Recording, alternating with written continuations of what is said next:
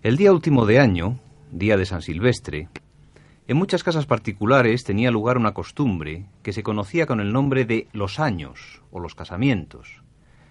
Consistía en hacer papeletas con el nombre de todos los que estaban en casa en ese momento, introducirlas en un recipiente e irlas sacando después de dos en dos haciendo parejas.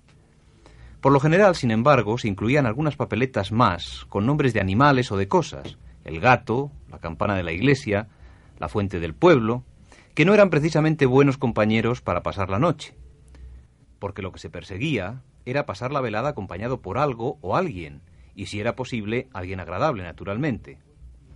Los niños y jóvenes salían en grupos a cantar villancicos para pedir el aguinaldo. El caso era no estar solo.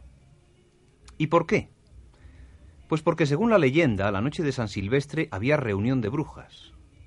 Ese era el momento elegido para tener su espantosa convención anual, y por ello la gente hacía uso de todos los medios a su alcance para alejarlas, desde hacer ruido con cacerolas hasta poner las tijeras abiertas en la chimenea en forma de cruz para que no se colaran dentro de la casa. El ruido, el bullicio organizado la noche de San Silvestre, tiene, pues, un origen legendario, aunque ahora se quiera confundir con manifestaciones de alegría por el nuevo año que llega. Año que será, por cierto, meteorológicamente, según algunos, tal y como sea el último día. Dice el refrán, si por San Silvestre llueve, todo el año llueve.